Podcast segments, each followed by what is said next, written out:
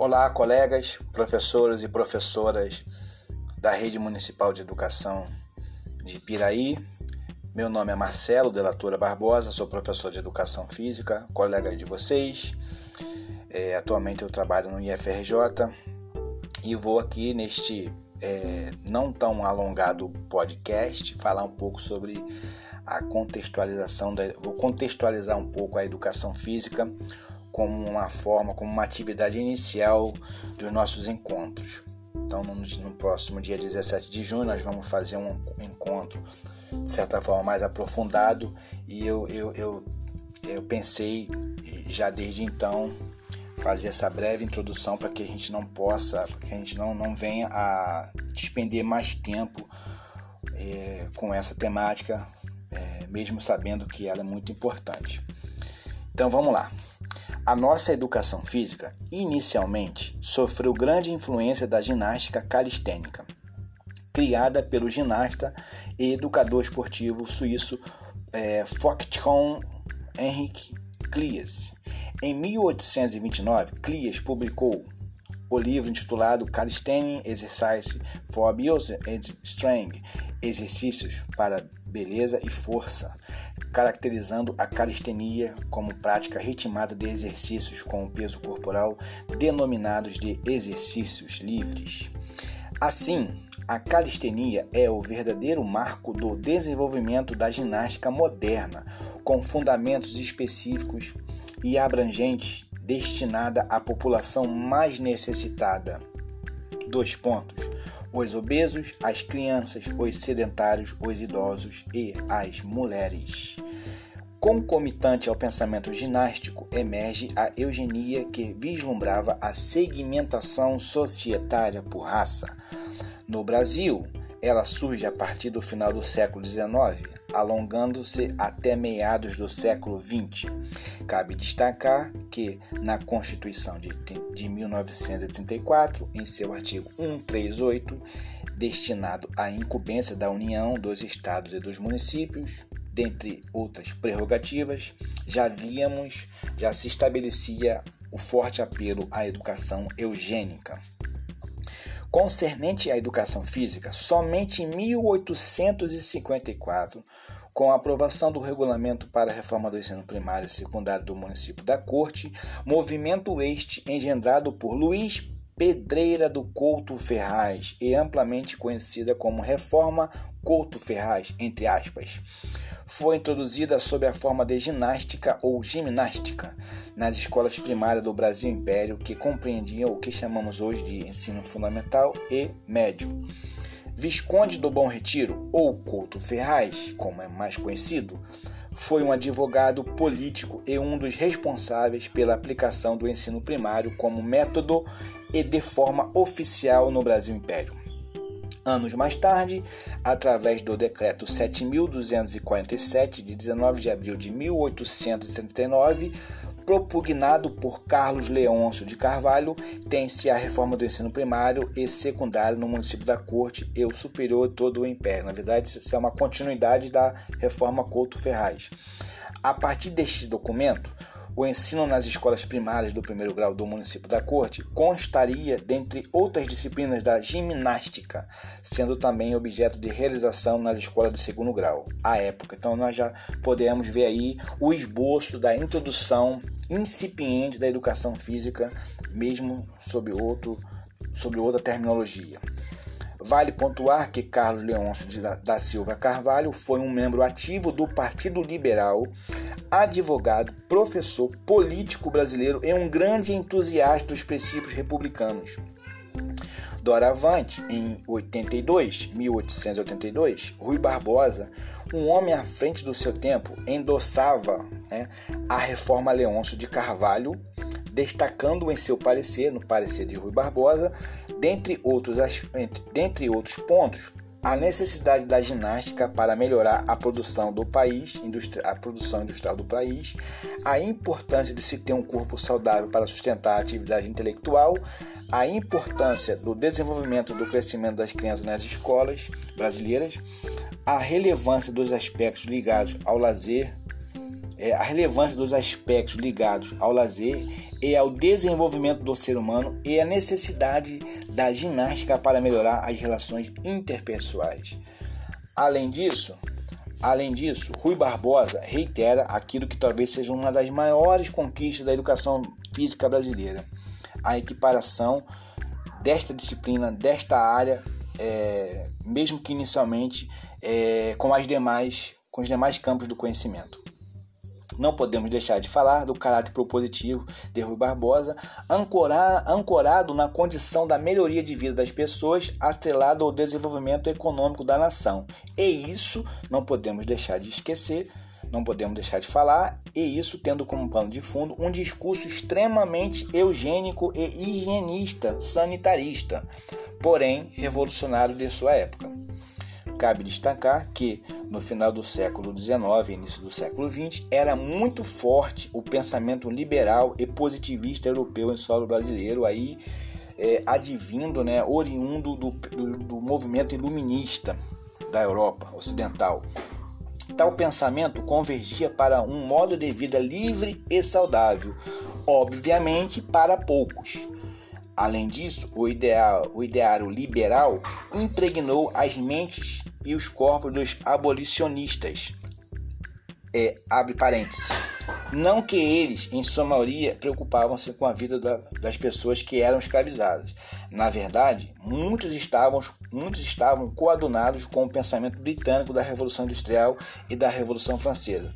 Fecha parênteses bem como dos propositores da República, o que seria concretizado em 1889 através de um golpe de Estado. Isso, gente, a proclamação da República foi é, comungada, foi é, é, originária, ela emergiu através de um golpe de Estado é, impetrado pela alta elite militar e intelectual daquela época e que reverberou, rever, reverbo, reverberando, desculpa, com a expulsão da família real e seus aliados do alto escalão.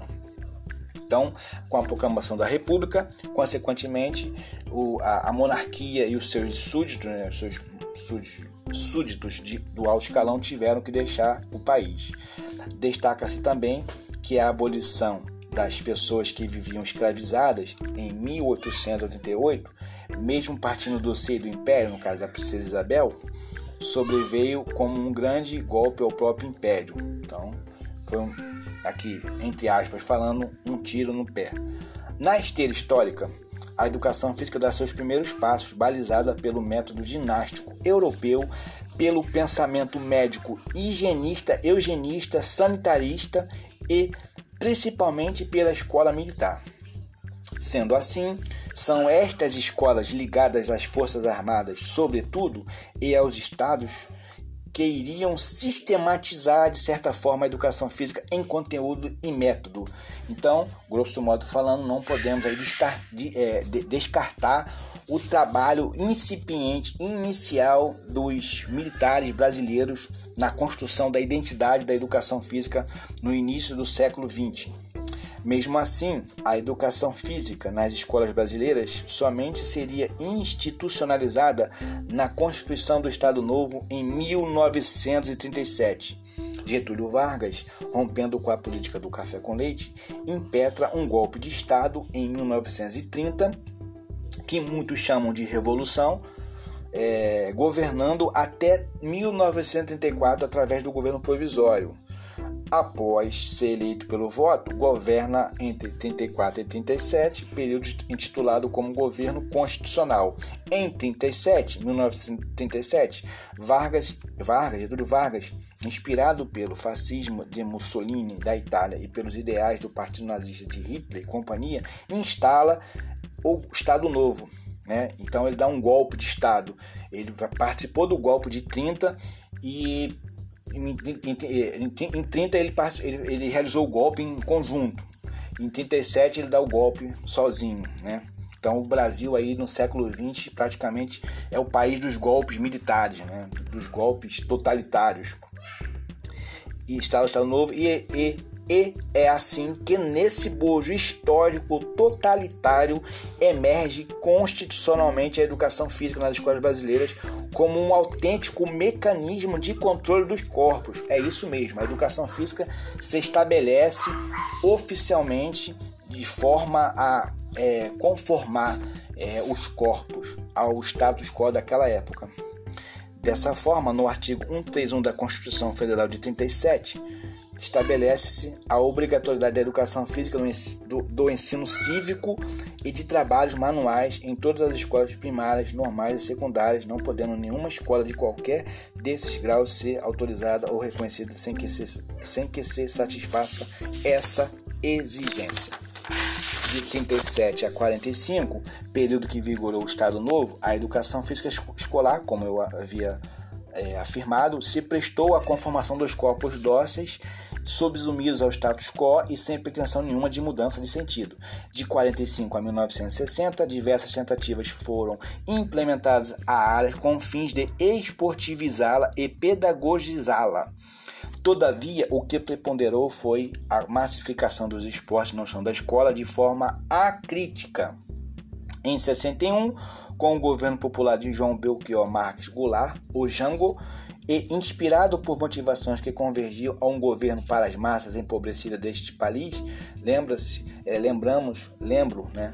Desculpa, que Jango ele era considerado um, um educador, um, uma autoridade, um governante popular e não populista, né? O populismo foi um pejorativo atribuído pelos seus inimigos é, pelos seus adversários políticos. Então, o populismo é uma conotação pejorativa do que é popular e é o contrário do popular. É, é, é implementada a primeira lei de diretrizes e bases da educação nacional. Então, a primeira LDBEM foi é, sistematizada, implementada em 1961. É, antes a educação ela não, não, não tinha uma lei específica, somente aparecia pontualmente nas constituições. E isso aí é a lei que verdadeiramente mostrava ao mundo a face de nosso sistema educativo. A Lei 4024, de 20 de dezembro de 61, foi engendada pelo antigo Ministério da Educação, criado em 1930, logo após a chegada de Getúlio Vargas ao poder. Com o nome de Ministério da Educação e Saúde Pública, a instituição desenvolvia atividades pertinentes a vários ministérios, como saúde, esporte, educação e meio ambiente. Até então, os assuntos ligados à educação eram tratados pelo Departamento Nacional do Ensino ligado ao Ministério da Justiça. Então, não, não havia o Ministério da Educação até 1930. Daí o entendimento recorrente da educação física, da educação e da educação física atrelada aos auspícios sanitários vigentes do início do século XX aos idos de 1950. No artigo 22 da Lei 4024 de 61 é destacado o caráter obrigatório da prática da educação física nos cursos primário e médio, até a idade de 18 anos, concomitantemente ao avanço da obrigatoriedade, ao retrocesso da exclusão de sua relação teoria prática aos estudantes que possuíssem mais de 18 anos. Então, os estudantes acima de 18 anos, nessa Constituição de 61, mesmo sendo considerado um grande avanço, eles foram alijados da educação física. É, aí, sob os auspícios do governo, aí, aí nós temos aqui, é, com a Lei 5.692, de 11 de agosto de 71, já em outro contexto, né, sob o regime militar, sob os auspícios do governo totalitário de, do general Médici, traz isso, essa lei, né, 5.692 de 71, traz em seu bojo mudanças pontuais nos ensinos de primeiro e segundo graus à época, sendo considerada por muitos, inclusive por mim, como um arremedo e não uma nova LDB. Então a 5692 de 71 não é uma segunda LDB, ela é um arremedo, é um grande simulacro que fez aí uma, é, algumas, é, é, alguns enxertos na, na LDB de 61. É, é, aí, ali no artigo 7, inclusive ele está com um artigo específico para educação física, né? Com um artigo à parte, O sétimo, esse simulacro de LDBEM estabelece a obrigatoriedade da inclusão de educação, educação moral e cívica, educação física, educação artística e programas de saúde nos currículos plenos dos estabelecimentos de primeiro e segundo graus. Reitera-se que, após o golpe militar de 64, o que perdurou até 85 foi uma educação física esportivista, ufanista e salvacionista, coadunada com o pensamento da docilidade dos corpos e alienação das mentes com vistas à formação do cidadão, soldado e atleta herói. Um fracasso, diga-se de passagem, em todos os sentidos, como uma marca característica do período. Em quase, é, por fim, finalizando, em quase todas as esferas da sociedade, o período compre compreendido entre 64 e 85 deixou um desastroso legado que é sentido nos dias de hoje. Quais são eles? Autoritarismo, mandonismo e coronelismo de agentes públicos, política de tortura e morte das polícias militares, aumento exponencial da dívida pública devido aos empréstimos recorrentes que os militares realizavam para custear as obras faraônicas à época, parcerias obscuras entre entidades brasileiras, como por exemplo os acordos de cooperação entre o MEC e a Agência dos Estados Unidos para o Desenvolvimento Internacional, entre outros. No campo da educação física, para fechar, ainda não conseguimos nos desprender do caráter dual, misógino, sexista, excludente, machista, meritocrático, egoísta, individualista e esportivizante arraigados em nossas escolas.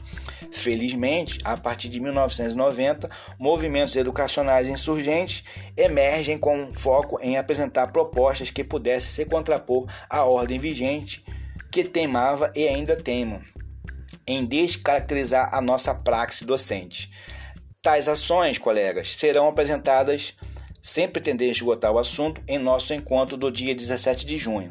Desejo a todos aí um, é, um grande abraço em todos, tá? Uma boa reflexão a partir do que eu aqui apresentei. Lembrando que eu não trago nenhuma novidade, não trago nenhuma verdade, nada pronto e que a gente possa aí no dia 17 é, aprofundar um pouco mais é, nas temáticas seguintes e fazer um, de, um debate bem profícuo. Um abraço.